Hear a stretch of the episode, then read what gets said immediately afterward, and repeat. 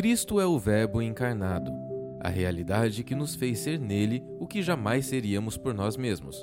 Se somos, fazemos, pois verbos são ações.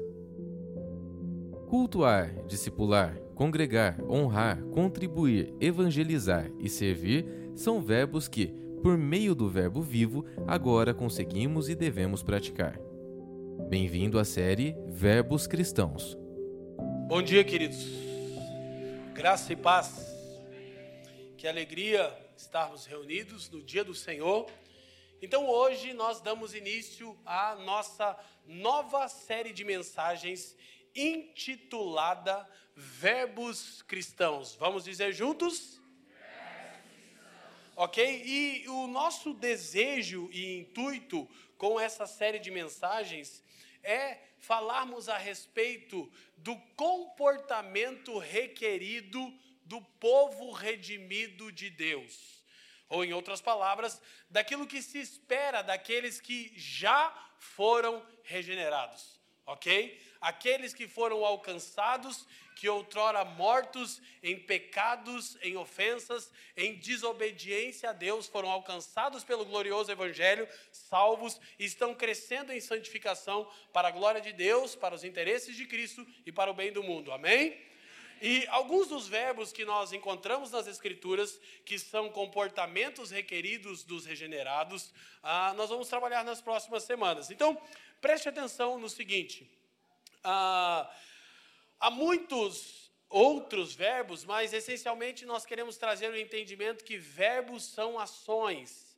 Verbos são práticas, ok? E alguns desses ah, nós vamos dizer juntos: ah, cultuar, honrar, discipular, evangelizar, servir, congregar, contribuir. Então, são sete semanas onde nós trabalharemos essas verdades à luz das Escrituras. Comportamentos que são requeridos do povo regenerado de Deus, ok? O nosso assunto ah, é o verbo número um, cultuar. Vamos dizer juntos? Então, nós queremos, ao longo do sermão, perceber essa ordenança de estarmos reunidos a fim de adorarmos aquele que nos chamou, de nos edificarmos mutuamente e também de sermos um testemunho ao mundo. O texto bíblico nosso é Salmos capítulo 95, verso 1 a 6. Vamos ler a palavra de Deus. Venham, cantemos ao Senhor com júbilo, celebremos o rochedo da nossa salvação. Saiamos ao seu encontro com ações de graças, vitoriemo-lo com salmos, porque o Senhor é o Deus supremo e o grande Rei acima de todos os deuses. Nas suas mãos estão as profundezas da terra, e as alturas dos montes lhe pertencem. Dele é o mar, pois ele o fez obra de suas mãos, os continentes. Venham, adorem e adoremos e prostremo-nos, ajoelhemos diante do Senhor que nos criou. Amém? Essa é a porção da palavra de Deus para essa manhã. Curva sua cabeça. Pai, te damos graças uma vez mais Erguemos o nome de Cristo Jesus mais alto do que qualquer outro nome nesta manhã e te pedimos, Senhor, que você nos presenteie com o espírito de sabedoria e de revelação, a fim de que os olhos do nosso entendimento sejam iluminados e possamos compreender a esperança da nossa vocação. Te pedimos também, Pai, que você faça cessar as muitas distrações e inquietações da nossa alma agora mesmo, a começar pela minha, a fim de que possamos absorver a instrução do seu espírito mediante a palavra lida, cantada, pregada e confessada, e que possamos, Pai, fazer tudo para a glória do teu nome, pelos interesses de Cristo e para o bem do mundo. Oramos no precioso nome de Jesus e quem crê, diga amém.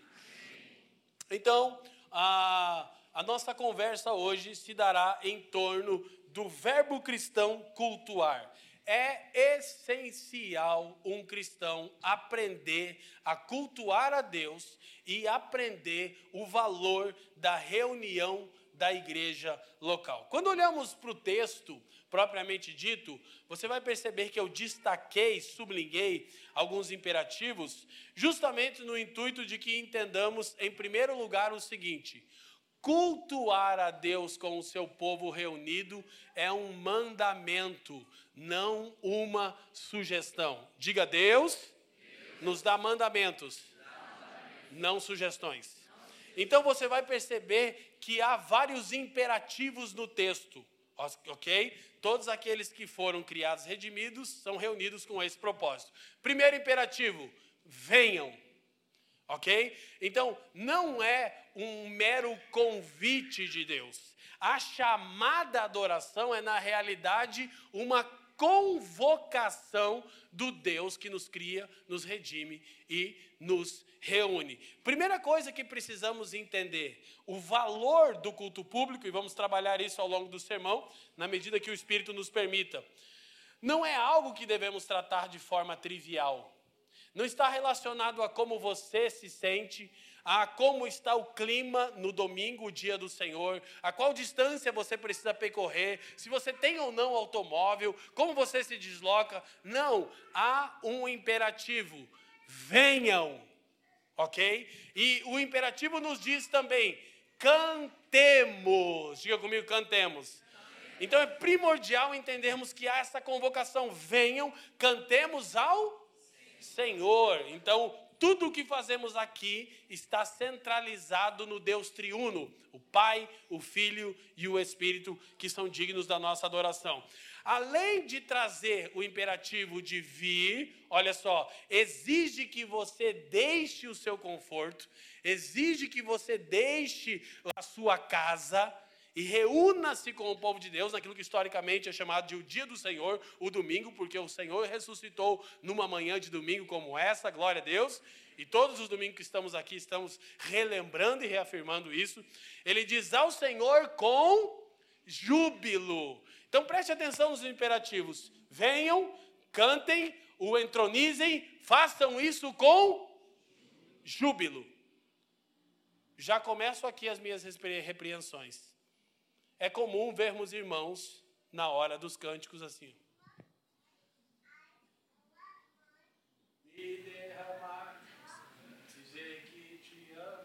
Ah, é o meu jeito, querido. Duas coisas. São questões subjetivas, de fato.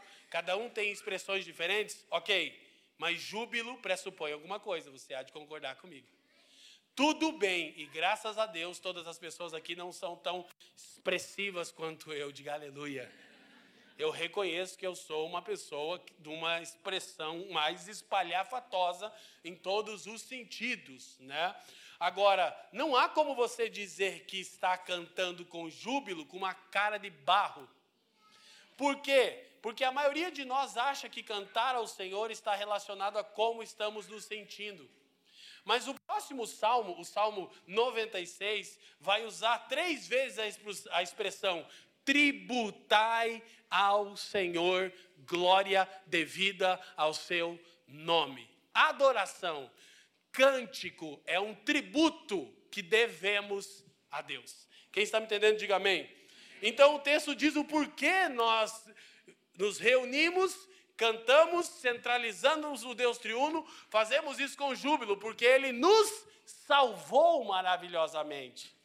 De maneira que quando chegamos em Sua presença, chegamos com ações de graças. Por quê? Não temos mais carência alguma.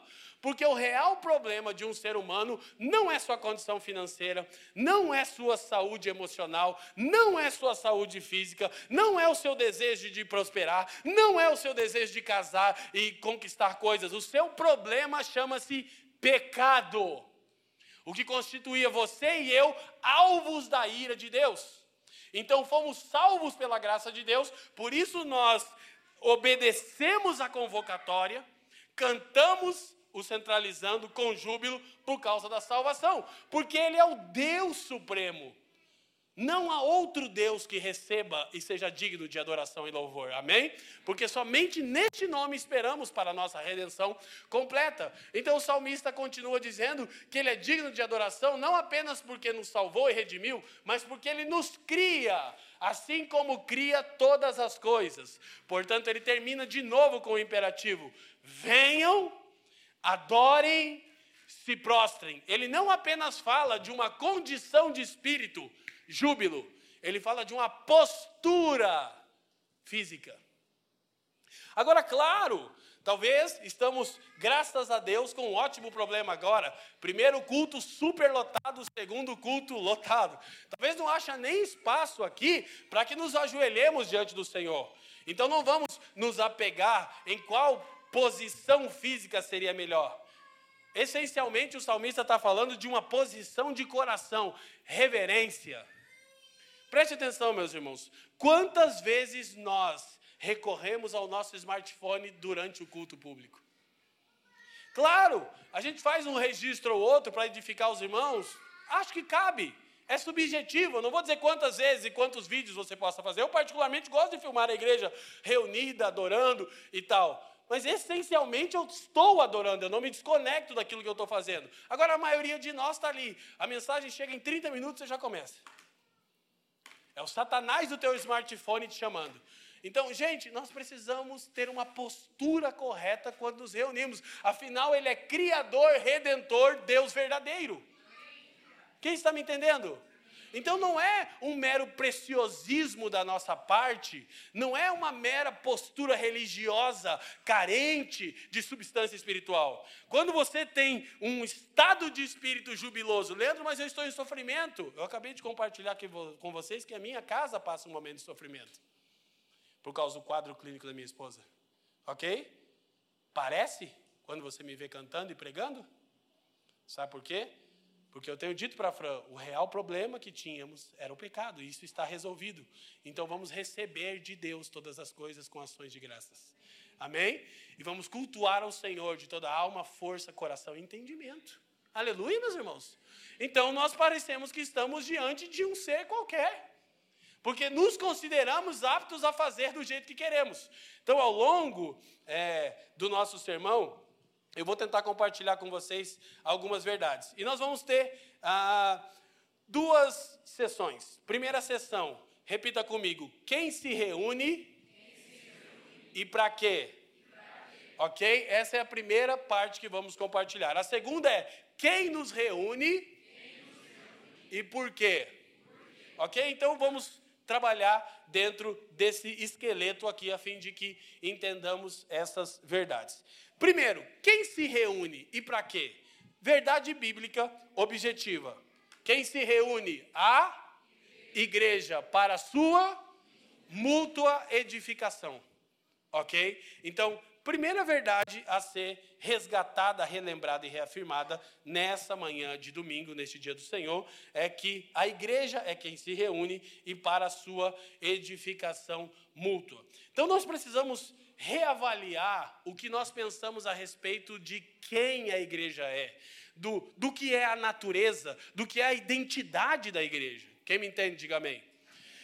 Por que temos, por vezes, uma postura irreverente, displicente diante do Senhor? Porque não entendemos quem a igreja é. Não pagamos o devido tributo para a igreja de Cristo. Então, nós precisamos ter algumas verdades reafirmadas. Primeiro, nós fomos criados.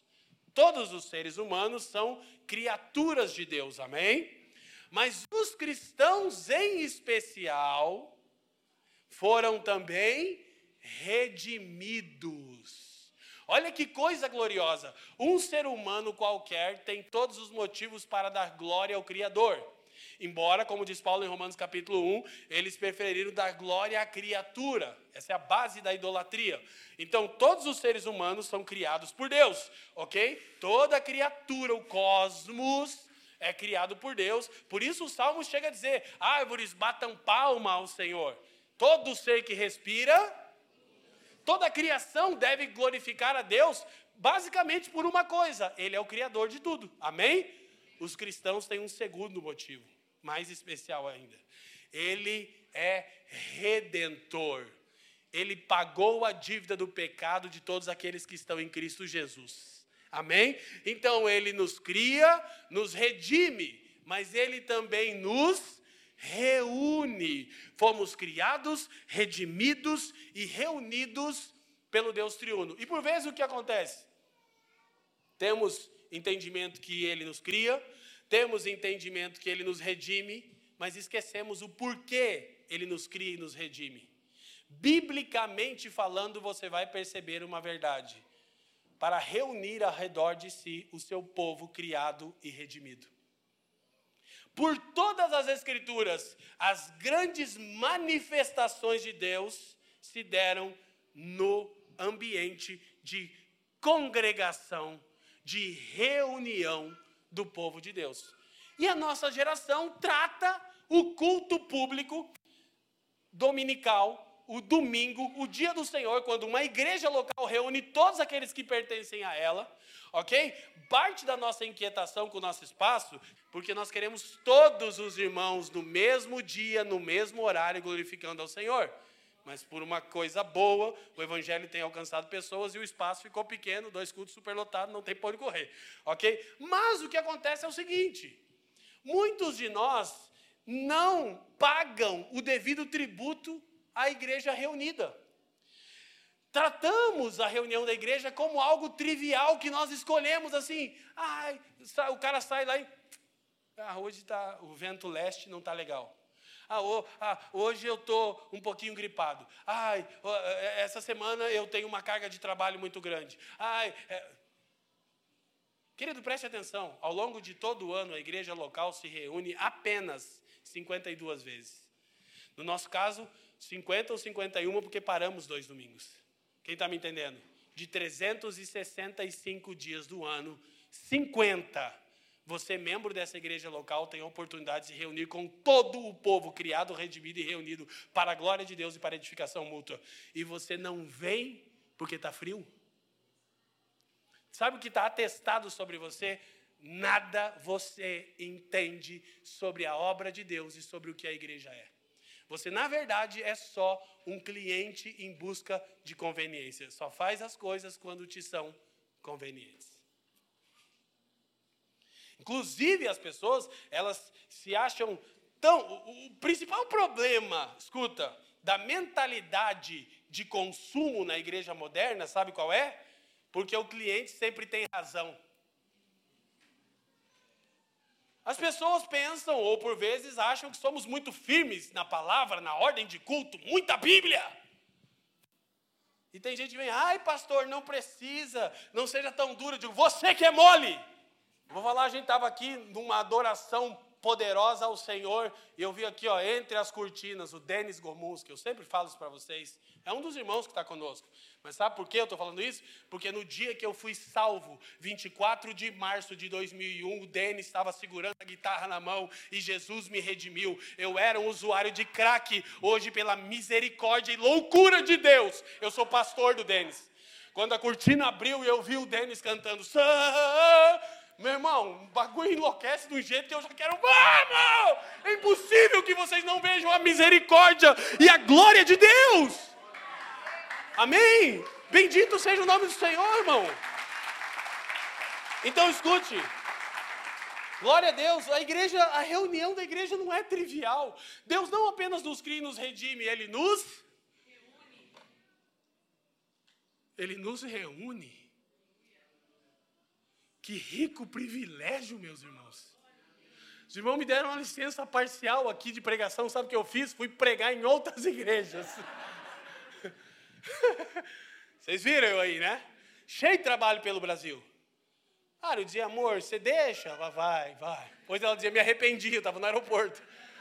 Lembra a última vez que ela me levou, estava me deixando no aeroporto, você falou, ah, já me arrependi. Eu falei, você disse sim. Eu não ia, se você falasse não, você disse sim. Porque nossa casa tem convicção que é um privilégio estar com os irmãos. E eu me sinto duas vezes privilegiado porque eu conheço irmãos no mundo todo, Rude. Eu ando o planeta pregando o evangelho, encontrando filhos e filhas do Deus vivo. Eu digo, meu Deus, cara, um drogado dependente químico com a sétima série. Tá maluco? Jesus é maravilhoso, amém? Me derramar, me dê que te amo.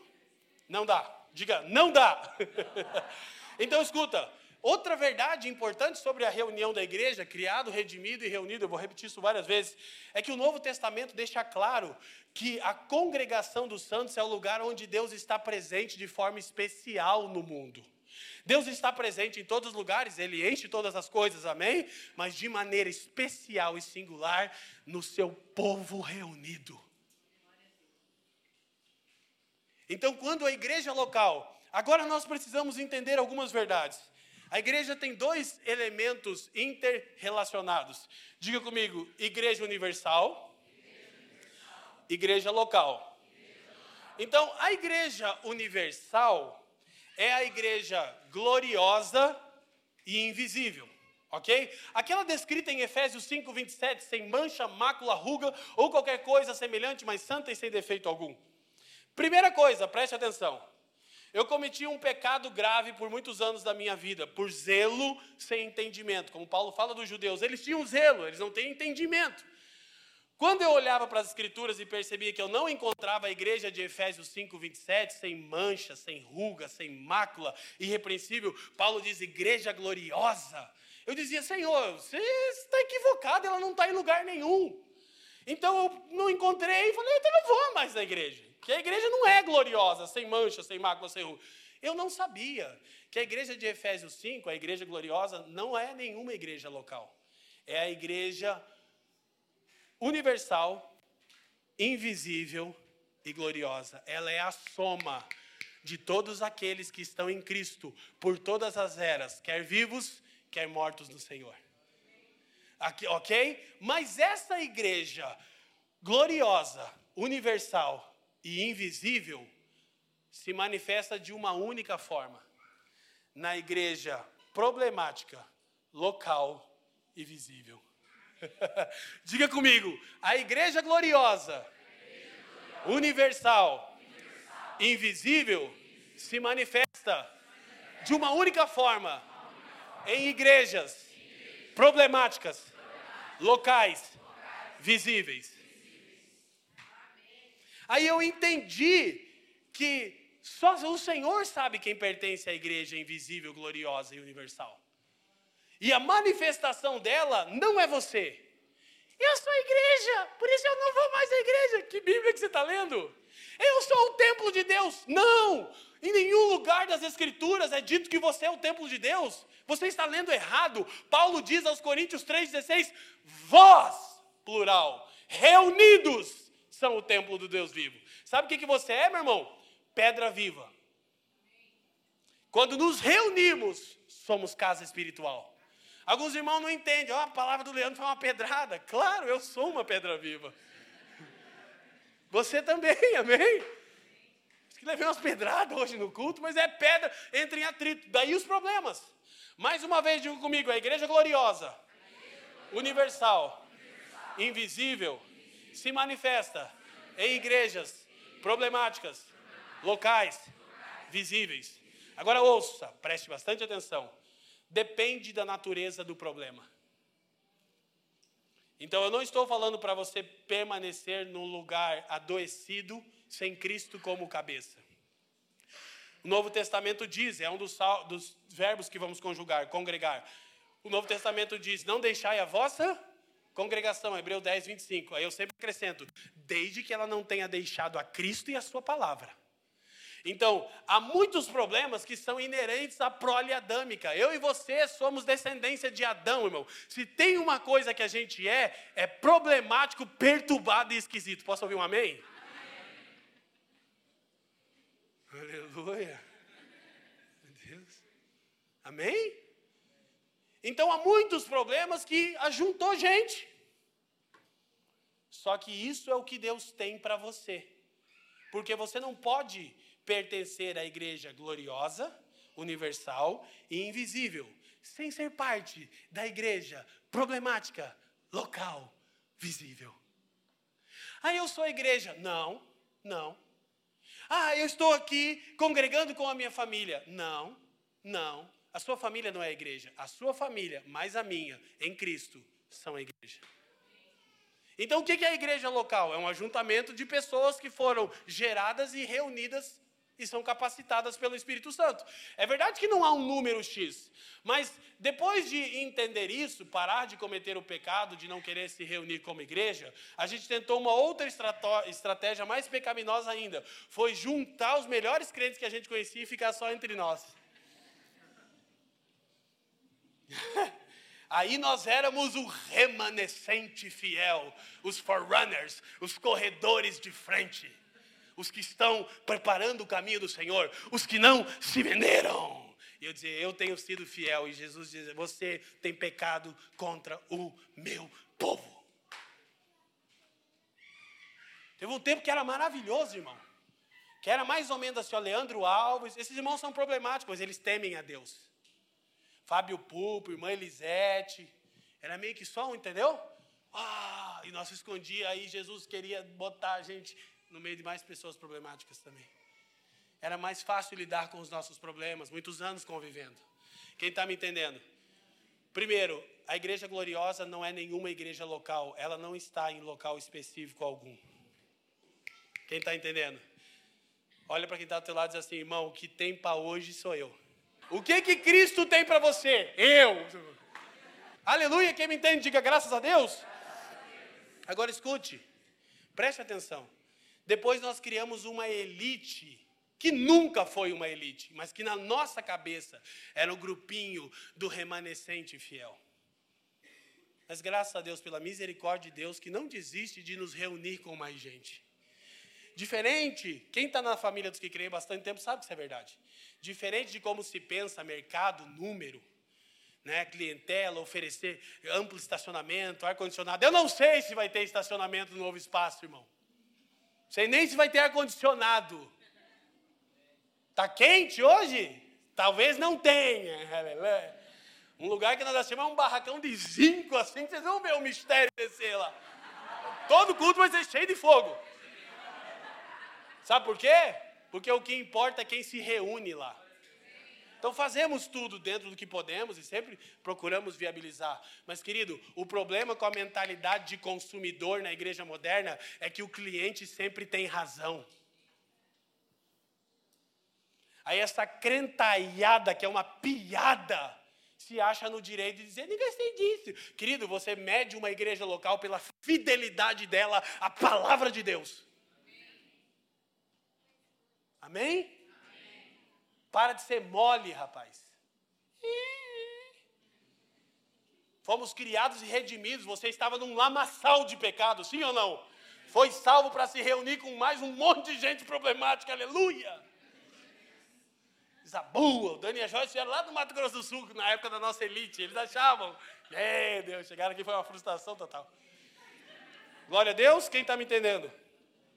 Então, quem se reúne, presta atenção, Deus o Pai busca adoradores, não meramente adoração. João 4, 23. O Pai procura adoradores. Gente, a igreja se reúne e a adoração que ela entrega a Deus é fruto da identidade dela. Adoração não é uma coisa que nós fazemos.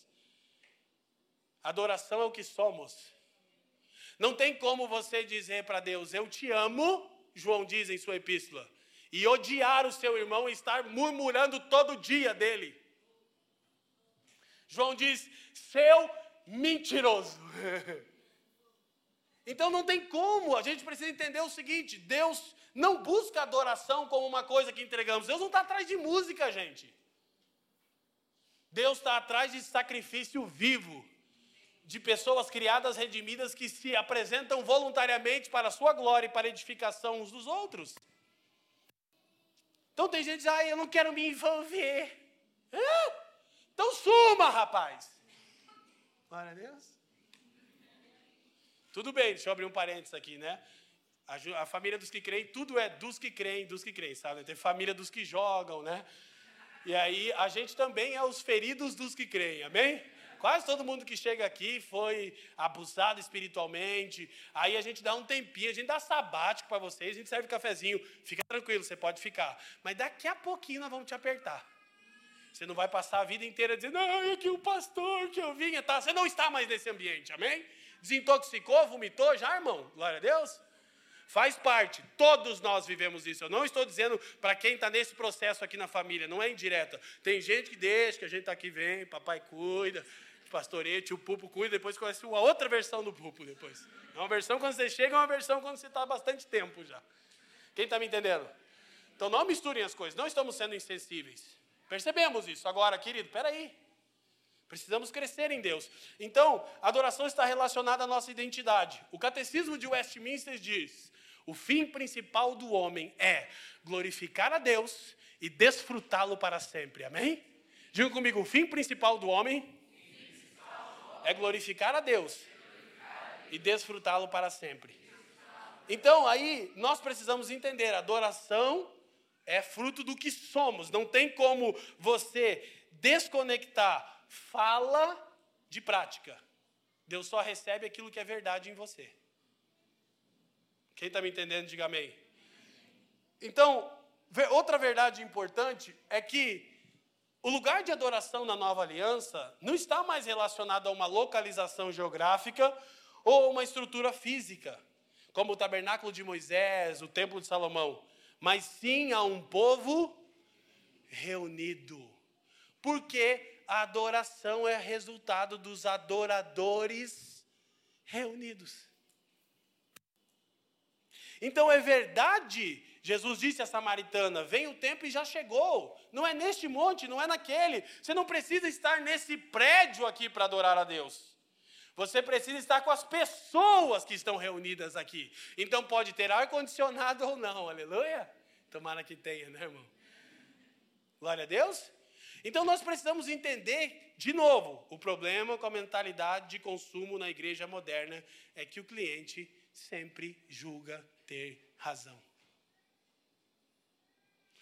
Então, a reunião é onde a presença de Deus está de forma especial.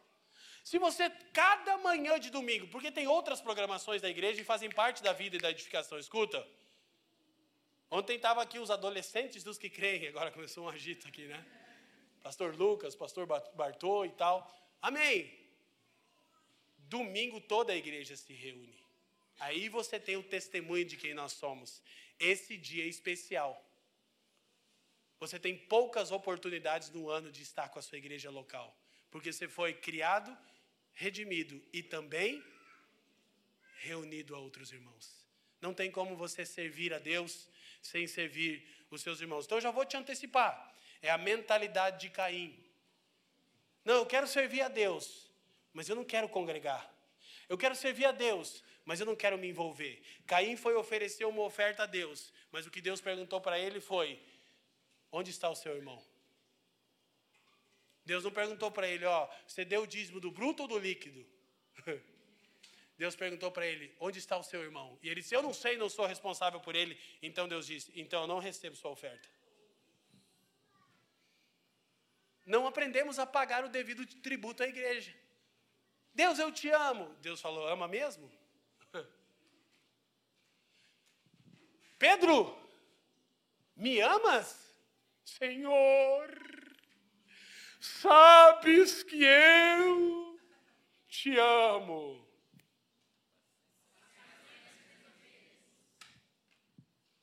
Caim, Deus, eu quero te adorar. Onde está o teu irmão?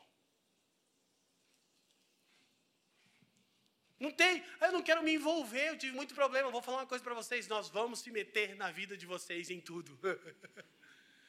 que isso é ser igreja. Mas não pedir sua opinião, não precisa. Então presta atenção. Mais uma verdade bíblica: a igreja é mais do que uma reunião, porém, nunca é menos do que uma. A igreja não é você, a igreja não é a sua família, a igreja são as famílias redimidas de uma localidade que se ajuntam para servir a Deus e uns aos outros e proclamar ao mundo o evangelho de Jesus. Quem me entende, diga amém. Preste atenção, portanto, a menor expressão do povo de Deus é a igreja sua autoridade depende diretamente de estar reunida. Presta atenção, gente. Escuta. A menor expressão do povo de Deus é a igreja. Você não é a igreja. Nós, reunidos em Cristo, com Cristo e por Cristo, somos igreja. Vou dizer de novo, eu sei, é duro de ouvir, mas eu preciso de você. E nós? Até quando? Aleluia. Essa talvez seja a notícia mais triste dessa manhã. Você precisa de mim.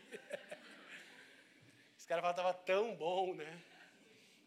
Tanta paz. Então, quem se reúne? Diga, a igreja. Criada, redimida, reunida. Para que a igreja se reúne? Para edificação mútua. Edificação. 1 Coríntios 14 é a discussão mais extensa de toda a Escritura do que a igreja deve fazer quando se reúne. O conceito de edificação mútua vai aparecer ao menos nove vezes nesse texto. Olha só, são 40 versículos, 1 Coríntios 14, do que trata o que fazer quando o povo criado, redimido, está reunido. Aí nós começamos a perceber agora o, a exigência, lembra o imperativo? Venham, adorem, com júbilo, se prostrem. Quem lembra? Então nós nos reunimos e há imperativos de Deus. Eu já disse aqui uma vez, não vou me ater nisso, mas vou relembrar. Algumas pessoas não entendem o porquê temos uma liturgia de culto. Esse sermão meu de hoje, ele completa-se com um sermão do pastor Fabiano Crenck, pregado em setembro de 2021, chama Culto Encenação da Redenção. Por favor, ouçam. Culto Encenação da Redenção. Há vários pontos que eu não vou tocar, pastor Fabiano tocou nesse. YouTube, todas as plataformas de áudio, culto encenação da redenção. Daqui a pouco eu vou ficar voltando quando eu dizer a mensagem do pastor Fabiano. Você sabe que é culto. Ok? Então, vai tratar temas que hoje eu não tenho tempo de tratar. Mas, preste atenção. Por que, que tem uma liturgia? Porque a liturgia mantém o culto direcionado da forma que ele deve ser. Por quê? Como já dito pelo Lucas Gregory na liturgia do culto, Deus nos reúne, nos redime para que o adoremos dentro de uma relação pactual. Nós estamos na leitura bíblica junto, a igreja toda, amém? Se você não está, entra, já são 430 e poucos irmãos. Sabe qual é a porção de hoje? Essa é uma das razões, se eu abrir o parênteses que eu não tinha tempo, pela qual a gente está lendo a Bíblia junto. Não é porque é mais, mais, é, é mais ungido, é mais santo, não. É que nós estamos lendo a Escritura junto, as mesmas porções. Para quê? Para que o nosso conversar seja o que nós lemos no dia. Já algumas vezes eu e a Fran sentamos com pessoas e a conversa veio e de repente, poxa, não foi exatamente isso que a gente leu na porção hoje? Do Salmo. Provérbios não disse exatamente isso.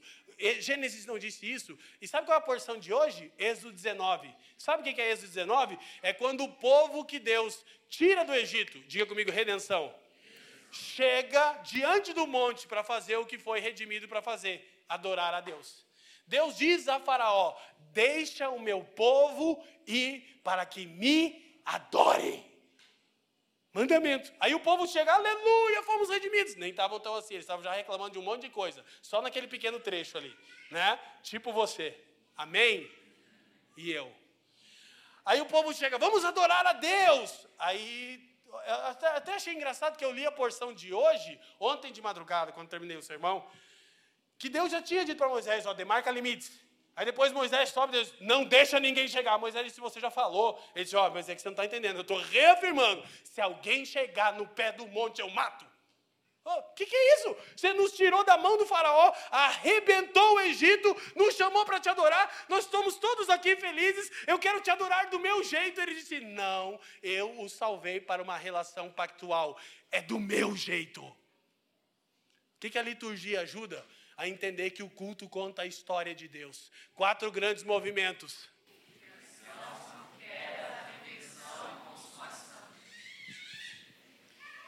Mas é que eu sou assim. Reunido não importa. Não é que a nossa subjetividade vai ser morta. Não, a gente já vai chegar lá. Mas presta atenção. Deus vai dar a lei. Agora, Êxodo 19 é a porção de hoje. Deus vai dar a lei. Ele vai dizer como vocês vão me servir. Como vocês vão me adorar? Como vocês serão o meu povo peculiar entre as nações? Se ouvides a minha voz. Se. Aí tem gente que acha que pode cultuar Deus de qualquer jeito, acha a liturgia chata. Querido, Caim também achava que podia cultuar Deus de qualquer jeito. Foi rejeitado. Nadab e Abiú, os filhos de Arão, foram cultuar a Deus de qualquer jeito. Foram queimados vivos. Saul foi oferecer um sacrifício a Deus. Deus removeu o reino dele. O rei Uzias foi dar um, sacrifício a Deus de incenso, que era só o sacerdote. Deus jogou lepra em Uzias. Deus, não o diabo. E no Novo Testamento, aí Uzá viu a arca da aliança caindo e pensou: vou dar uma força para Deus. Tocou na arca, Deus rachou Uzá no meio, partiu no meio. Aí na nova aliança, teve um casal que veio dar uma oferta num culto de domingo: Ananias e Safira. Mas era aquele tipo de gente que ficava do líquido ou do bruto. Deus não recebe. Deus não recebe esse tipo de coisa. Pedro falou: guardasse para você. Se você está nesse tipo de discussão, fica para você. Abrace o seu Deus, que não sou eu, é o dinheiro. Resultado: o Deus amoroso, o Jesus querido, matou Ananias e Safira, o casal no mesmo dia, tragédia na igreja. E todo o povo caiu em temor. Sabe por quê? Porque tentaram enganar a autoridade máxima de Deus, a igreja reunida. E Pedro deu chance, foi assim mesmo? Quem está me entendendo? Cultuar a Deus é do jeito de Deus. Nós tememos. Então, nos reunimos para isso, para edificação mútua. Vou relembrar. Coríntios 14, a maior discussão do que fazer quando estamos reunidos. Ok? Então, Paulo diz, no verso 26, Que fazer, pois, irmãos, quando vos reunis? Um tem outro tem doutrina, este tem traz revelação, aquele outra língua e ainda outra interpretação, seja tudo feito para a quem se reúne a igreja para quê? Agora presta atenção, presta bastante atenção. Eu quero elencar uma coisa que é uma interpretação minha, ok? Não fere o texto. Eu tenho uma opinião de que Paulo, quando vai falar de como nos edificarmos mutuamente no culto, ele começa com salmos com cânticos, porque isso é essencial para todo aquele que foi redimido. Escute, todas as pessoas redimidas por Deus passam a fazer parte do coral que canta a Deus. Amém? Quando eles passam o Mar Vermelho, o que acontece? Toda vez que eles cantam, lembra? Miriam? Toda vez, toda vez que o povo de Deus se reunia, cânticos. Inclusive, os cânticos formam a identidade de um povo. Ficam relembrando a história. E tem gente que acha, mas todo domingo a gente fica criação, queda, redenção, consumação. Que canseira eu já sei. Vá ler Apocalipse 4 e 5. João começa a descrever um ser sobre o trono, o Pai. Ele é semelhante a isso, é semelhante a jaspe, é semelhante. Eu não sei dizer o que eu estou vendo. Eu nunca vi. Isso que os anjos estão dizendo. Santo no hebraico é incomum. There is no one like you. Não há ninguém como você. João não está dizendo que Deus parece um rubi. Ele está dizendo nada, nem ninguém se compara a você. Os anjos dizem santo. Aleluia. Só que a descrição continua. E de repente ele diz: no centro do trono, um cordeiro. E você acha muito ficar lembrando: criação, queda, redenção, consumação, por toda a eternidade. Jesus é chamado de Cordeiro. A identidade que ele assumiu na redenção estará com ele por toda a eternidade. Todas as vezes na vida eterna, Jesus vai olhar para você e dizer: lembre-se, você foi criado, redimido, para viver comigo. Quem está entendendo? Ele não é visto de qualquer forma, ele é visto como Cordeiro. Então, por favor, irmãos, por que eu penso que Paulo começa com um salmo? Porque é essencial cantarmos ao Senhor quando estamos reunidos. Eu quero até abençoar alguns irmãos aqui que serão assim livres do jugo, da opressão dos outros, da sua mulher. Querido, Deus te salvou porque você é um cantor e uma cantora no coral dele. Aleluia. Glória. Nossa, isso é uma bênção, vai dar até briga de casal. Amém? Ele nos reúne para que cantemos a Ele. E enquanto cantamos, não apenas entregamos louvores a partir do que somos, porque Ele fez, nos edificamos mutuamente. Preste atenção nisso aqui. Ah, tudo na reunião comunitária é discipulado, inclusive a adoração. A adoração é parte do discipulado. Então, quando estamos cantando a Deus, estamos também cantando uns aos outros. Para quê? Para nossa edificação. Em Efésios 4,15, Paulo diz: falando a verdade em amor, cresçamos em tudo naquele que é a cabeça, Cristo. Ou seja, presta atenção numa coisa, presta bem atenção. Por vezes, vou falar do sermão, aí já vou falar agora do canto. Por vezes você pode achar um sermão um tanto duro. Não, Aí você diz, fale a verdade em amor. Uhum. É exatamente isso que o texto está dizendo. Eu só posso falar a verdade se eu amo. E é justamente por amar que eu falo a verdade. Eu só posso falar a verdade a alguém se eu a amo. E é justamente por amá-la que eu falo a verdade. Quando recebemos a verdade, a recebemos em amor. Somos amados por Deus e uns pelos outros. Agora, preste atenção. Um dos ambientes mais propícios para falarmos a verdade em amor uns aos outros é o culto público por intermédio dos cânticos. Como assim, Leandro? A gente acha, olha só, como você não entende o que é a igreja. Você se reúne e aí algumas pessoas dizem: se desliga de quem está do teu lado. Aí Paulo diz: quando vocês se reúnem, não é a mesa do Senhor. Por quê? Porque você não espera por quem está do teu lado.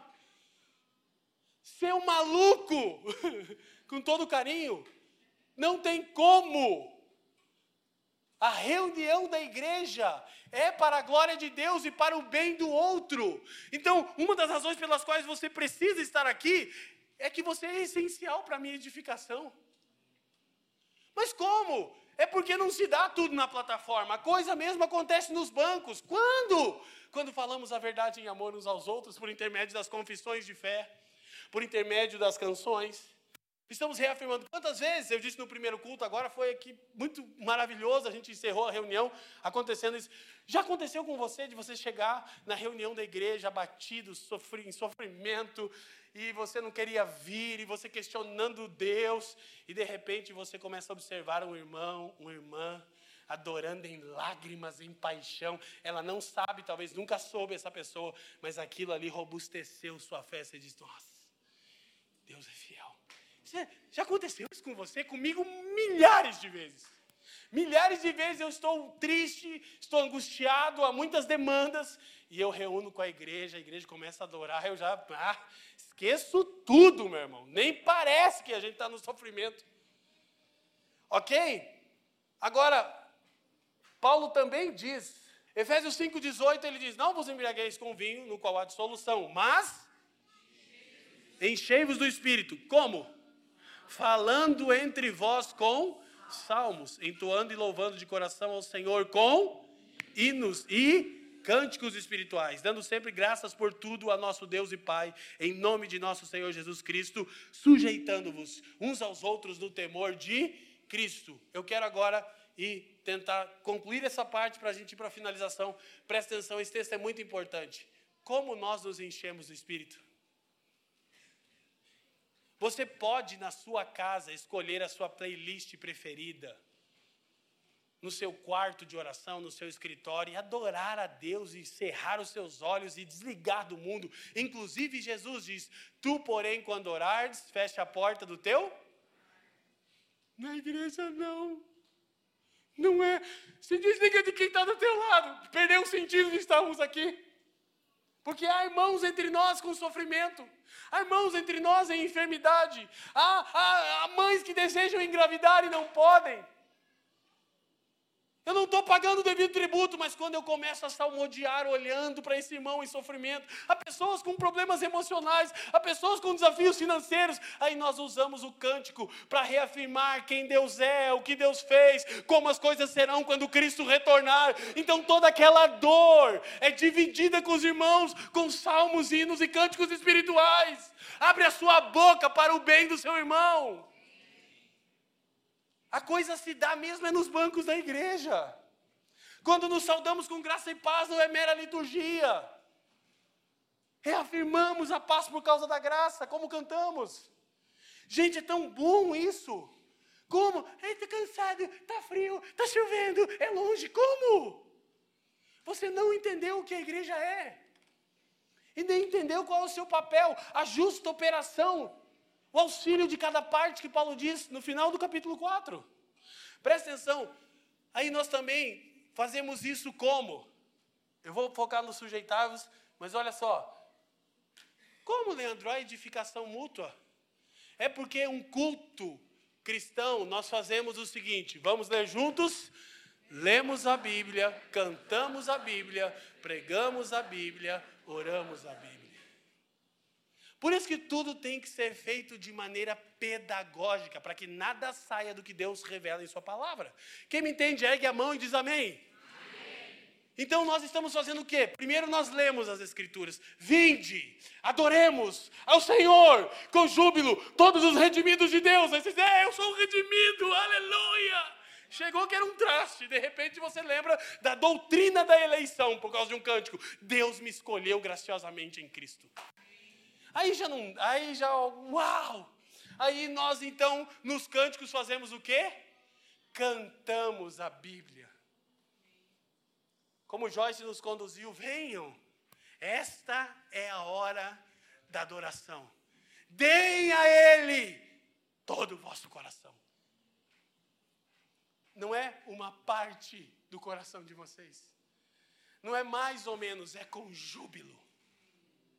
Quem está me entendendo? Eu espero que depois desse culto essa igreja vire uma igreja pentecostal de verdade. Aleluia! Glória! Aí tem gente que acha que é demais. Eu estava contando aos irmãos, claro, claro, há coisas que não são boas no culto porque elas atrapalham a ordem. Mas em nossa infantilidade espiritual nós fazemos coisas. Muitos anos atrás, no início da minha caminhada com o Senhor, um dia nós estávamos na adoração e era o Denis, esse irmão, liderando-nos em adoração, Max, e estava demais. Eu não sabia o que fazer para adorar Jesus. Eu, eu queria dar tudo a Jesus, Rude. Eu, eu, eu nunca, inclusive ontem eu estava ouvindo uma canção de Casa da Vida, Davi Silva, meu amigo. Senhor Jesus, quero beijar teus pés, como aquela mulher que não se importou seus cabelos, suas lágrimas enxugou. Eu lembro do Mike dizer: nossa adoração vai ter que passar pela prova de adorar a Jesus na casa dos fariseus. Eu dizia: ah! Isso era maluca. Não precisa ser tanto, calma, a gente melhorou. Aí eu estou no culto, o, o Gol Música está aqui, ó. Ah, eu, ah, Aí de repente me veio uma imagem na cabeça, não sei se foi o Senhor, eu já disse isso várias vezes eu me lembrei de eu em cima do Circular Sul, indo para o Pinheirão, vendo um dos jogos do Paraná, que era um hábito que eu tinha, estourava o tampão do ônibus, fura independente, subia em cima do busão, Max, ó, tricolor da vila, nós gostamos de você. Aí sabe o que eu pensei? Eu pensei, eu sou uma piada, uma vergonha, eu virei um mole. Eu era um maloqueiro e por um time de futebol minha idolatria levava a fazer coisas extremamente idiotas. Sabe o que eu fiz? De terno e gravata, culto de ceia. Subi em cima da cadeira no primeiro banco, virei para a igreja super lotada e falei. Sabe o que aconteceu? Todos os malucos da minha cela subiram em banco. Vi, deu uma reunião de igreja, fui repreendido, me xingavam. Uhum. Escuta. Presta atenção. Era infantil, mas era muito verdadeiro. E a gente criou o hábito, Helena, pergunta para a mãe. Os maloqueiros subiam em cima da cadeira e eu dizia, para Jesus, não menos do que para um time de futebol, quero ver. E se viesse o nosso bem, quem está me entendendo? É que essa cara de barro, cantemos com júbilo. Tem gente que acha que a liturgia é para deixar você dar, claro que não. É para ela cadenciar e dizer o que Deus deseja. Entendeu? Dá tudo, meu irmão. Aleluia. Glória a Deus. Pare de ter essa cara de barro. Então, o canto é um ministério mútuo de amor que todos os santos recebem. Diga amém. Diga quando alguém se membra a uma igreja local, ele passa imediatamente a fazer parte do coral dessa igreja. Não tem nenhum redimido no povo de Deus que não seja um cantor e uma cantora. Por isso que Paulo aos Filipenses diz: irmão, em tudo onde há louvor, nisso pensai. E essa vida miserável que só reclama, a maioria de nós, só abre a boca para murmurar. No Egito tinha água. No Egito tinha cebola. No Egito tinha carne. Então vá para o inferno. Sorte de vocês que eu não sou Deus, aleluia. Que eu mandaria vocês e iria junto também, porque eu não estou aqui. Então preste atenção. Olha só, as escrituras ordenam, ou a escritura ordena que os redimidos cantem. Salmo 149, 1 diz: Cantem ao Senhor na assembleia dos fiéis. Igreja é assembleia. Reuniu, canta. E aí, enquanto canta, edifique o outro. Sejam todos cheios do Espírito Santo quando nós começamos a olhar uns para os outros e, e por meio das nossas canções dizer: Deus é fiel, Deus é soberano. Aí você, mas eu estou numa situação de tantos problemas emocionais. Deus está no controle de tudo, o cântico diz. Mas eu estou com tantas aflições de enfermidade, tudo bem, a enfermidade que você precisava ter curado é o pecado. Talvez você morra com essa doença, ou não, mas o que importa é que você tenha vida eterna. Nos edificamos mutuamente. Então todos têm o ministério de canto na igreja. Agora preste atenção. Muitas vezes a, a estrutura que a gente se organiza aqui, ou em qualquer igreja local comum, com uma banda ela pode transmitir uma mensagem errada. Qual? A ideia de expectação e de passividade. Então, preste atenção. Muitas vezes essa estrutura tem um, um, um grupo de músicos aqui é, servindo ao Senhor e facilitando a adoração, passa a ideia de passividade, de expectação. Aí você acha, não, mas eu estou aqui e vou ficar assistindo. Não tem como. Só que é verdade, agora, em contraponto, que até agora aqui eu estou repreendendo para edificação a congregação, muitas vezes ocorre por causa disso aqui. Com frequência nos falta uma compreensão mais profunda da igreja local. Por isso, não cantamos como deveríamos. A forma como entendemos o que a igreja é, é parte vital dessa equação. Então, se eu entendo que a igreja é criada, redimida e reunida para adoração, que, que a gente prioriza quando se reúne? A adoração daquele que é digno. Quem está me entendendo? Só que adoração não é só música. Tudo no culto é discipulado e adoração. Quem está me entendendo? Tudo está totalmente centralizado em honrar o Senhor. Sermão, as confissões, as canções, as saudações, tudo a gente faz. Apresentamos crianças para honrar o Senhor. Quem está me entendendo? Então, preste atenção. Mas, muitas vezes, por não compreender a igreja local, nós não nos reunimos, vou relembrar, não pagamos o devido tributo à igreja reunida, qualquer coisa nos faz faltar o culto público, e não cultuamos quando estamos reunidos como deveríamos. Muitas vezes não nos edificamos mutuamente, não nos enchemos do espírito, porque nos desligamos do irmão do lado, deixamos de falar a Ele com salmos e nos cânticos espirituais para edificação dele, e outras vezes ah, a gente fica numa postura de passividade. O que aconteceu com 90% das igrejas dos nossos dias? Elas adotaram uma estrutura de anfiteatro. 90%. Escurece tudo para que ninguém se veja, porque não importa, você não precisa olhar nos olhos do seu irmão, se desliga da pessoa que está do seu lado. Aí Paulo diz: Isso não é a mesa do Senhor. Abel, onde está o teu? Caim, onde está o teu? Escurece tudo, luz na plataforma. Performance. Vai ter uma banda virtuosa incrível. Um pastor descolado. Com a cara bonita pra caramba, assim. Você cara, eu queria. Que acabou de chegar da Disney. E você está assistindo aquilo ali. Uau! E Deus está dizendo: pecado, eu não recebo nada disso. porque isso não é culto a mim, isso é prestação de serviço à clientela. Ai, o culto demorou muito. Foi fiel? Estava carregado da presença de Deus?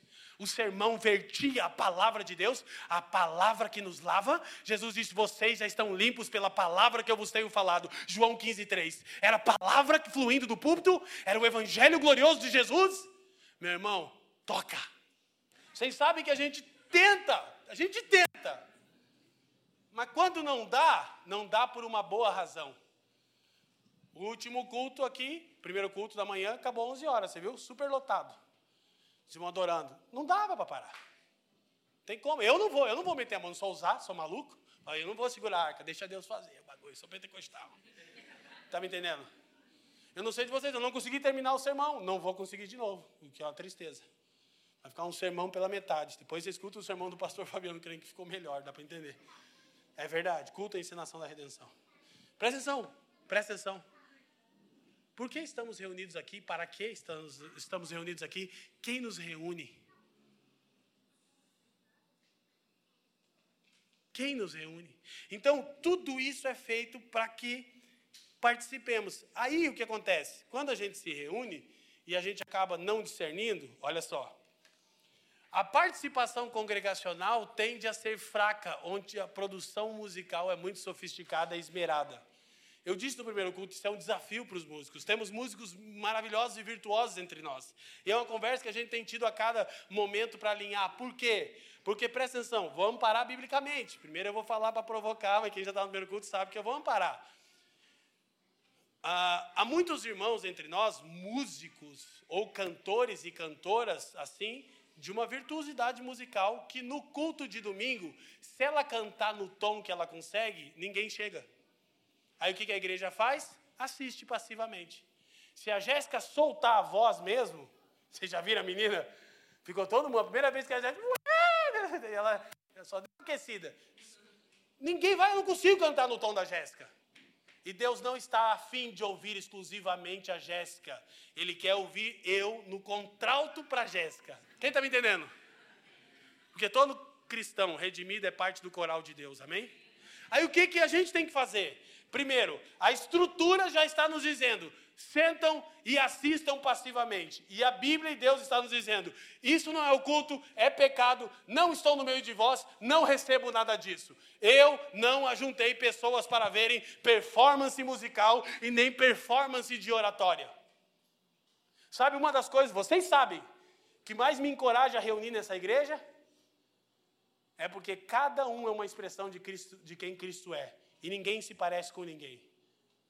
Sabe uma das coisas que mais encheu meu coração e a Fran de alegria? Sete meses sem subir nesse púlpito, ver os cultos expressamente lotados e ninguém nunca sabe quem prega. Sabe que eu fiz um vídeo dizendo que ia pregar? Porque o presbitério falou: faz, avisa. Essa igreja não está centrada. Só que eu sou assim, vão ter que me engolir, aleluia. Só que aí o que acontece? Quando a gente se reúne, é para cooperar. Ah, mas eu não gosto desse estilo, eu não gosto daquele, eu não gosto, querido. Quando a igreja está reunida, a gente tem a oportunidade de demonstrar que os nossos vínculos em Cristo são mais profundos e valiosos do que a nossa bagagem cultural e do que as nossas preferências artísticas e musicais. Querido, você não tenha dúvida, eu gosto de um monte de música que não cabe no culto. Quem está me entendendo? Eu ouço racionais MCs, não dá no culto. Os caras acabaram de gravar um DVD ao vivo de três décadas. Eu já furei o Spotify, irmão. Parece que alguém está me carregando perto do chão. Pra... Não, aquilo ali é a inspiração para me pregar. Eu ah! Escuta, presta atenção, presta atenção. Eu estou falando do culto público em especial. O maior músico de toda, de toda, a história, de todos os tempos, chama Johann Sebastian Bach, um cristão. Ele não podia dar 1% da virtuosidade musical num culto. O Bach estaria por 100 dias sem parar entregando a Deus o que ele tinha. Os caras estão até agora estudando as escalas musicais que ele descobriu, rapaz. Então, não é que não vamos dar isso ao Senhor, vamos em outros momentos. Aqui nós podemos ter a máxima qualidade e devemos trabalhar para ter. Para quê? para entregar o chá com pão. Quem está me entendendo? Acabei de ver o pastor William lá atrás, irmão. Tecladista monstruoso. Pouca gente sabe o que o William libera no tecladinho ali. Piano. Chega aqui, que nós canta mal mesmo, não precisa. Mas ele está crescendo na arte dele. A Joyce está se desenvolvendo no canto. Há muitos irmãos aqui, muitos, o Ed, o Lima, muitos, o Salomão, o Caldeiro, os caras são o, o Mr. M da música, o Cami do rap, é uma coisa que, meu Deus! No culto, nós não nos reunimos para que indivíduos demonstrem seus talentos e virtuosidade. No culto, indivíduos que glorificam a Deus por talentos e virtuosidades absurdas descem para que todo o povo, criado, redimido, reunido, dê louvores ao que é digno. Ok? Então a gente precisa entender, muitas vezes inibe. Então como que a gente faz com arte? Vamos promover outros encontros, vamos para os teatros. Eu e Fran fomos ver Marcos Almeida, eu já disse isso aqui no teatro, pagamos um ingresso caríssimo. Depois o Salomão disse, ah, falei com o Marcos, ele tinha liberar você. Eu falei, não, não, eu quero pagar mesmo. Conheço o Marcos, tenho o número dele. Fui no teatro pagar uma pancada de dinheiro, sabe por quê? Que eu sustento o que eu estou dizendo. O Marcos é um artista para teatro, irmão. O cara é uma banda sozinha. É o Salomão, eu estou Saloma, bora teatro. No domingo chega aqui, a gente sempre diz, o Salomão do reggae não é bem-vindo, queremos o Salomão Rocha. Sabe, né? Quem está me entendendo? Salomão do reggae é outro dia. Aqui é o irmão Salomão Rocha. Não vai perder suas características. Eu não estou dizendo para todo mundo ficar robozinho aqui e só ficar catando milho no baixo. Não exagera. Eu estou falando sobre fazermos com excelência, mas sempre mantermos a métrica. A comunidade consegue nos acompanhar. Músicos são condutores. O próprio sermão é um condutor, a fim de que você entenda a vontade de Deus para sua vida. Quem está me entendendo? Então, preste atenção. Qual é a base bíblica? Paulo escrevendo aos Coríntios, lá no capítulo 14, falando da reunião da igreja, presta atenção, a gente vai acelerar para encerrar. Paulo diz o seguinte: Dou graças a Deus, porque falo em outras línguas. Paulo chegou na reunião dos irmãos em Corinto e estava todo mundo mostrando as línguas que sabiam falar. Quer elas sejam línguas espirituais, quer sejam línguas estrangeiras. Não vou entrar na discussão agora. Paulo chega e fala assim: gente, ninguém se entende. E se ninguém se entende, não há edificação mútua. E se não há edificação mútua, vocês não são cheios do Espírito. E se vocês não têm o Espírito, vocês não são de Deus. Aí Paulo diz: pare com essa confusão no culto.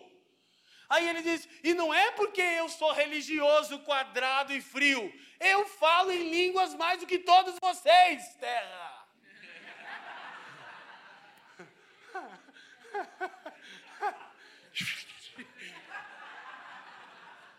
No raio de 5 km, eu é por 10 km raio. Que? Nem os gideões em toda a sua glória, Paulo diz. Juntar todo mundo em Balneário Camboriú, eu falo mais em língua. Só que escuta, escuta, aplica isso no sermão, aplica isso na música, aplica isso no que estamos fazendo, nos dons espirituais, o profetão que quer ser o destacado, entregando profecias no culto, a reveria. Paulo diz: quando o profeta fala dois ou três, o resto cala a boca. Ele diz assim, ó. Dou graças a Deus porque falo em outras línguas mais do que todos. Leiam comigo, família. Ah, lê de novo. Contudo, entretanto, todavia, tendo em vista. Onde? Na igreja. Muda tudo. Muda tudo, escuta. Na igreja é quando a igreja local toda de uma região está reunida. Isso constitui igreja. Não você em casa, não sua família. Toda a família dos que creem se reúne. Na igreja, Paulo diz: prefiro falar cinco palavras com o meu entendimento para instruir, edificar, animar, consolar aflitos, encorajar, instruir, a falar dez mil palavras em outra língua.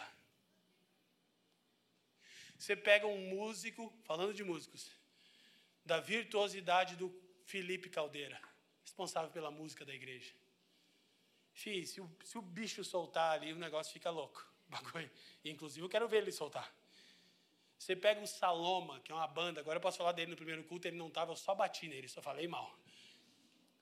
O bicho, é, eu já fui em culto com o Salomão, assim que falei, cara, o fio, o fio, o fio é diferenciado. O negão é zica. Não sabe uma nota.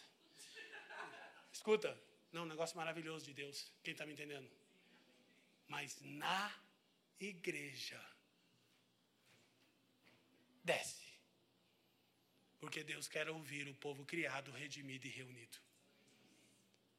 Aí depois, de novo, uma vez mais, e não fala, há muitos lugares para arte, há muitos outros tipos de reunião dos irmãos, não o culto público dominical, o dia do Senhor, que cabe e devemos mandar bala nisso. A gente tem que produzir coisas, a gente tem que gravar, a arte, tudo é bem-vindo. Culto público tem uma intenção. Tem um autor e um objeto. Agora escute, preste atenção, para que vocês entendam. Porque isso por vezes pode suar, a gente falou nessa conversa com os músicos é tensa, depois eles vão enchendo o WhatsApp de mensagem. Escuta, sabe qual é a minha tentação? Falar tudo o que eu queria. Eu li um livro inteiro para pegar esse sermão. Eu ouvi cinco vezes a mensagem do Fafa ontem só. E aí, só para montar ele, eu levei dois dias. Sabe qual é a minha vontade? De voltar a falar de estruturas filosóficas que formam o pensamento pós-moderno. Já leu meu livro? Não, né? Porque não consegui, é muito difícil de ler. Mas na igreja. Quem está me entendendo? não tem a ver com músicos, não tem a ver com irmãos exercendo dons, não tem a ver com sermão. Eu, sou, eu, eu tenho uma tentação de ficar no grego, o texto original. Na igreja não precisa. Eu deixo de estudar, quer debater comigo teologia, quer debater ordem de culto, vem que eu estou calibrado, que eu tô, agora não vai dar, não entreguei quase nada aqui. Então, olha só, o que importa é isso. Aí nós chegamos aqui, ó em vez de complexidade musical, vitalidade congregacional. Então vamos fazer com excelência, vamos crescer, vamos treinar, não vamos oferecer lixo ao Senhor em nenhum sentido, mas vamos pagar o tributo à igreja reunida. Quem me entende, ergue a mão e diga amém. Então, quando você se une a uma igreja, você entra imediatamente para o coral dela. Por isso, é importante que os nossos cânticos expressem todos os aspectos da vida cristã. É importante cantarmos com júbilo, porque há irmãos com motivos para jubilar ao Senhor por questões não apenas da redenção, é a principal, sempre principal, mas por outras questões. Só que há também nas Escrituras salmos de lamento. Será que o livro da, o maior livro da Bíblia é sobre música por acaso? Os salmos de lamentos, a gente precisa cultivar um repertório que cristãos em sofrimento possam cantar. Não é todo domingo, vai lá, irmão! Não, tem um irmão que vai, mas tem um irmão que não foi. E não é que ele não é, ele está em sofrimento. Aí nós começamos, Deus enviou.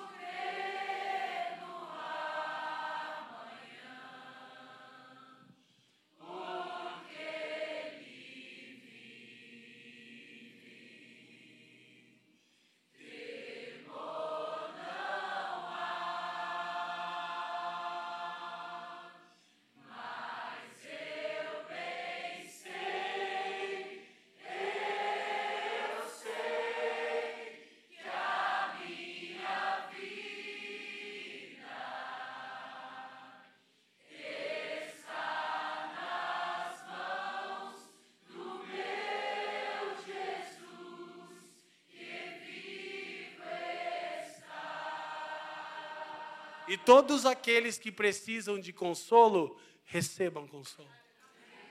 Agora, olha que coisa gloriosa.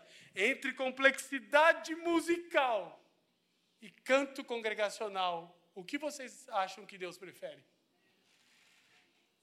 Acham mesmo que a nossa virtuosidade ou a nossa retórica teológica e filosófica causa admiração em Deus?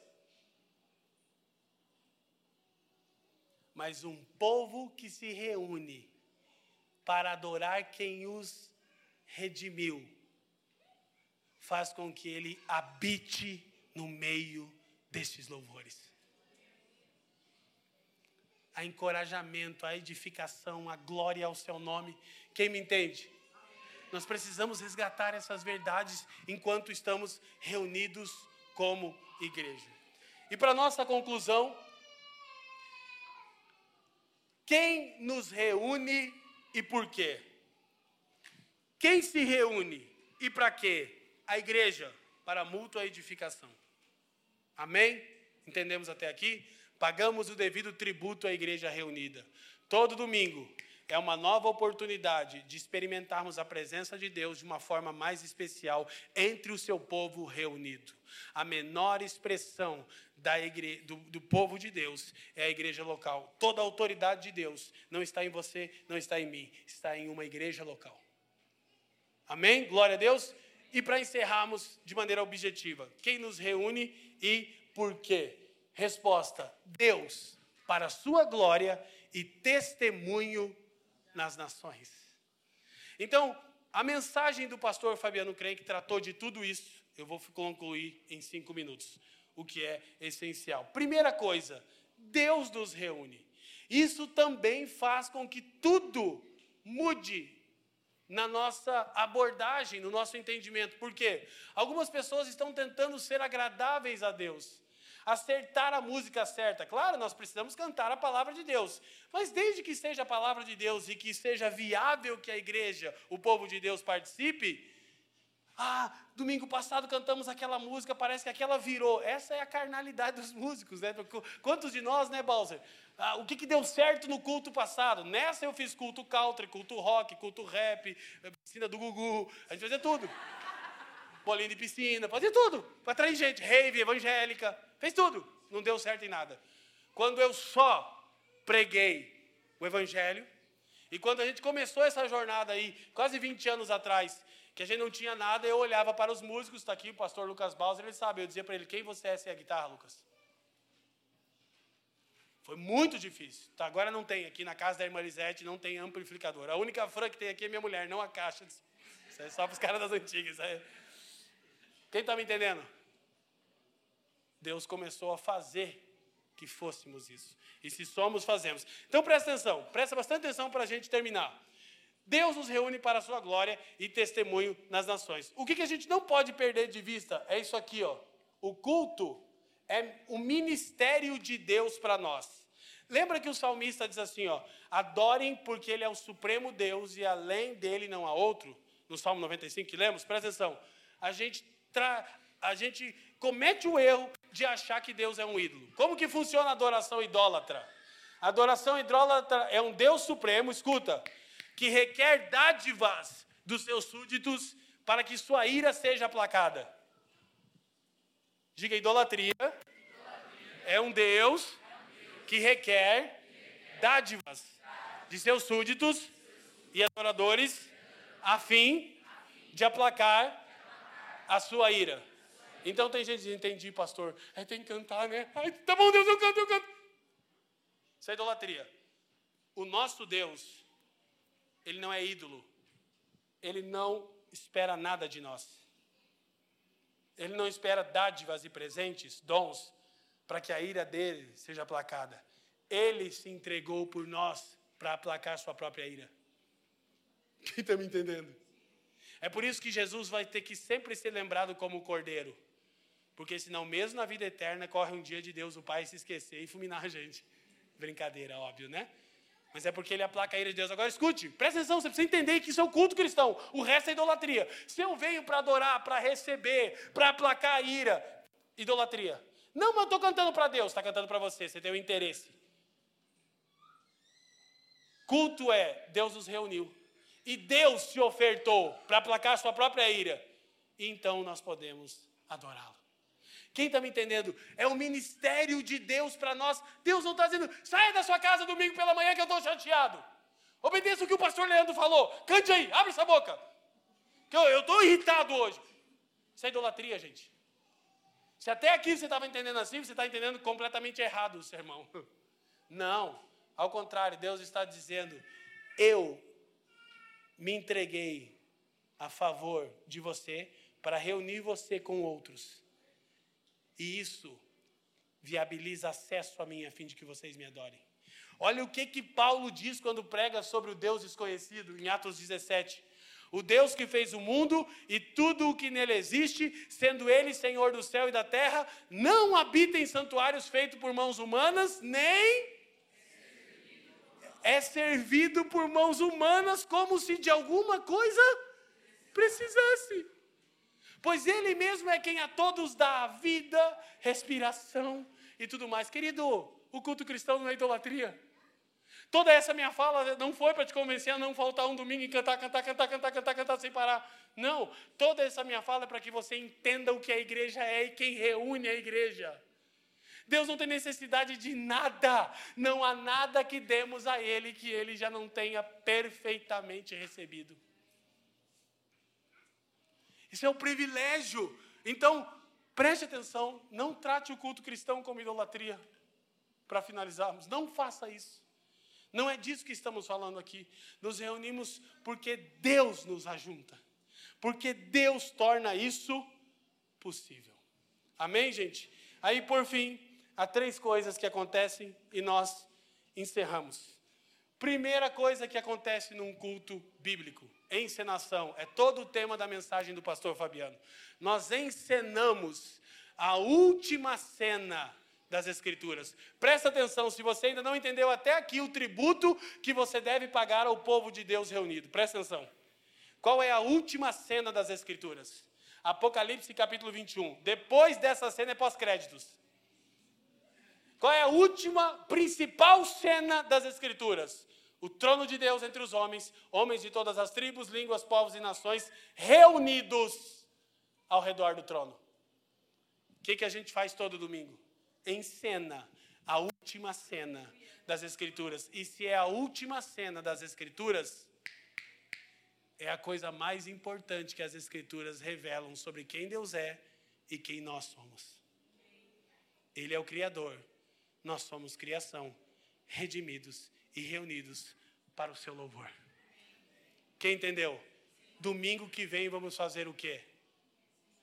Encenar a última grande cena das Escrituras.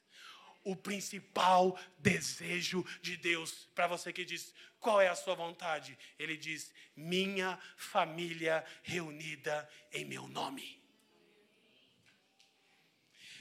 Mas não só encenamos como carente de realidade, nós também antecipamos. Diga encenação, encenação. Antecipação. antecipação.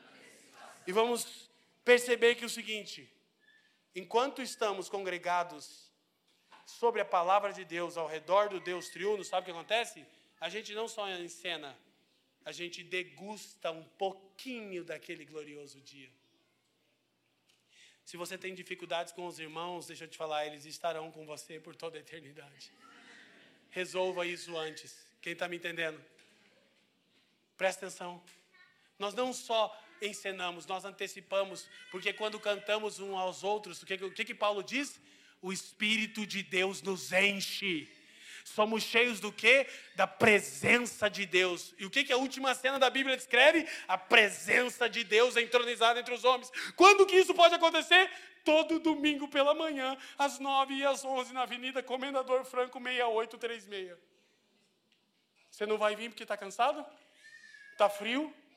Você está chateado? Você não entendeu nada sobre quem Deus é e o que a igreja é. Aí fui passear com a minha família logo no dia do Senhor. Tem seis. No dia do Senhor. Precisamos realmente de arrependimento, irmão. Que quando a igreja se reuniu, eu disse: dia 24 de março vai fazer 23 anos que eu estou em Jesus. Em 23 anos de evangelho, nunca eu passei uma semana sequer sem reunir com o povo daquele que me redimiu e redimiu tantos outros mais. Não sei, os irmãos me deram uma licença parcial aqui. Eu vazei visitar outras igrejas. Eu não consigo ficar sem reunir com os criados e redimidos de Deus, a família da fé.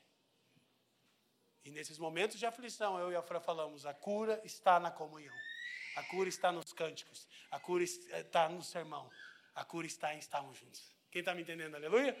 Então, para encerrarmos, isso tudo proclama quem Deus é e a mensagem de Deus ao mundo. É isso que acontece. Quero chamar os músicos aqui para a gente encerrar. Olha só, por quê? Poxa, pastor, mas a gente. Olha, olha para mim enquanto eles vêm, não se preocupa, não mandei você conversar. Pô, pastor, mas já está tarde. Entendeu nada, né? Hoje não. Reclama que está tarde domingo, não hoje, irmão. Sabe por quê? Porque nós estamos aqui para isso. Inclusive, eu costumo dizer né, que a adoração é uma coisa que ela flui, a resposta à palavra que nós entendemos, a iluminação do nosso entendimento. Nós não somos espectadores, nós somos adoradores, nós participamos do que Deus está fazendo. E o que fazemos? Encenamos, antecipamos, e todo o nosso culto dominical é uma proclamação. Diga encenação, antecipação, proclamação.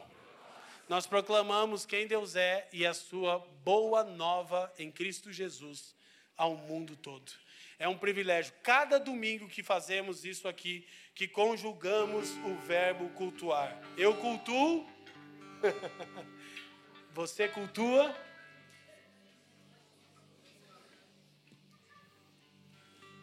São ações que requerem. Meu irmão, a partir de hoje, olhe para mim. Pague o devido tributo à igreja reunida. Nós, enquanto cantamos, vamos participar da mesa do Senhor. Se você quer participar e não foi servido, erga uma das suas mãos com os elementos.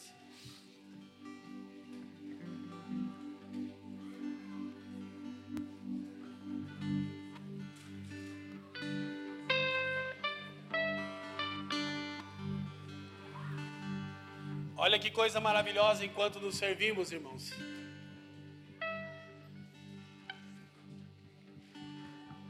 Apocalipse 4, 3 e 5 diz: Imediatamente eu me achei em espírito, e eis armado no céu um trono, e no trono alguém sentado, o Pai, o Criador de todas as coisas.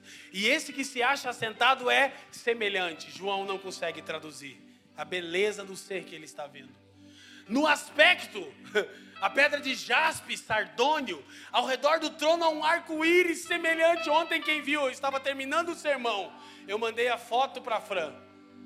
Caiu uma chuva torrencial aqui em Curitiba. E quando passou, terminando o sermão, o arco celeste apareceu nos céus. Eu estava pensando nesse texto. Eu fiquei imaginando que todos os domingos é uma antecipação desse glorioso dia semelhante no aspecto à esmeralda, do trono saíam relâmpagos, vozes e trovões, e diante do trono ardem sete tochas de fogo que são os sete Espíritos de Deus. Olha só, o Pai, o Espírito, e em Apocalipse 5, João diz: Então vi no centro do trono e dos quatro seres viventes, e entre os anciãos, de pé, um, um, um, como ele é visto por toda a eternidade. Deus nunca se cansa de dizer: adorem, porque eu entreguei meu filho a vocês. Paguem tributo a Ele. O salmista diz no Salmo 2: beijem o filho. O Salmo 96 diz: tributai glória devida ao seu nome. Ah, eu já entendi. Eu acho demais você repetir por toda a eternidade. Miríades e miríades de seres celestiais e cristãos já salvos, redimidos do céu, olham para Ele e lembram: Eis aí o Cordeiro de Deus que tira o pecado do mundo. Ele diz: Como tendo sido morto Olha isso, meus irmãos. Então, ouvi toda criatura que há no céu e sobre a terra, debaixo da terra e sobre o mar, e tudo o que neles há, estava dizendo, vamos dizer juntos, aquele que está sentado no trono e ao Cordeiro, seja o louvor, a honra, a glória e o domínio pelos séculos dos séculos. Amém. Vou dizer de novo. Querido, isso é essencial na liturgia do céu. O Deus triuno é o centro. O Pai, o Filho e o Espírito. E João diz: toda criatura reconheça, somente tu és digno. Sabe como se traduz? Santo. Porque no hebraico não é separado, é incomum. Não há nada, nem ninguém que se assemelhe a você. Tu és santo. E todos os domingos, cristãos verdadeiros conjugam o verbo cultuar. Obrigado por nos ouvir. A Família dos que Creem é uma igreja local em Curitiba comprometida com o Evangelho e a vida em comunidade. Para nos conhecer melhor e manter contato, acesse famíliadosquecreem.com.br.